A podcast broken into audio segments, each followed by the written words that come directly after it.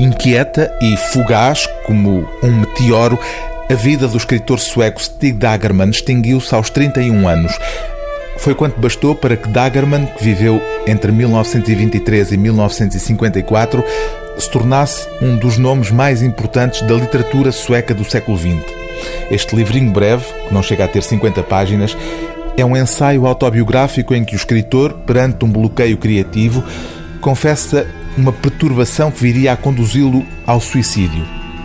O título do texto exprime bem a natureza insatisfeita de Stig Dagerman. A nossa necessidade de consolo é impossível de satisfazer. Com este pequeno e belíssimo volume nasce um novo projeto editorial de Vasco Santos, que durante anos foi o responsável pela Fenda, onde este livro teve a primeira edição no final dos anos 80 e que inaugura agora a editora VS.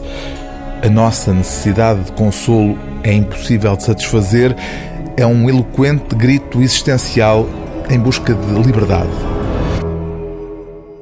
Não possuo filosofia, escreve Stig Dagerman, em que possa mover-me como o peixe na água ou o pássaro no céu. Tudo em mim é um duelo, uma luta travada a cada minuto de vida entre falsas e verdadeiras formas de consolo.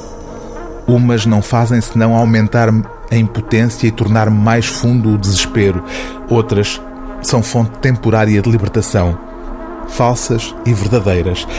Deveria antes dizer verdadeira, pois só existe uma consolação verdadeiramente real, a que me diz que sou um homem livre, um indivíduo inviolável, ser soberano no interior dos seus limites. O livro do dia TSF é A Nossa Necessidade de Consolo é Impossível de Satisfazer, de Stig Dagerman, versão de Paulo Castro e José Daniel Ribeiro, edição VS.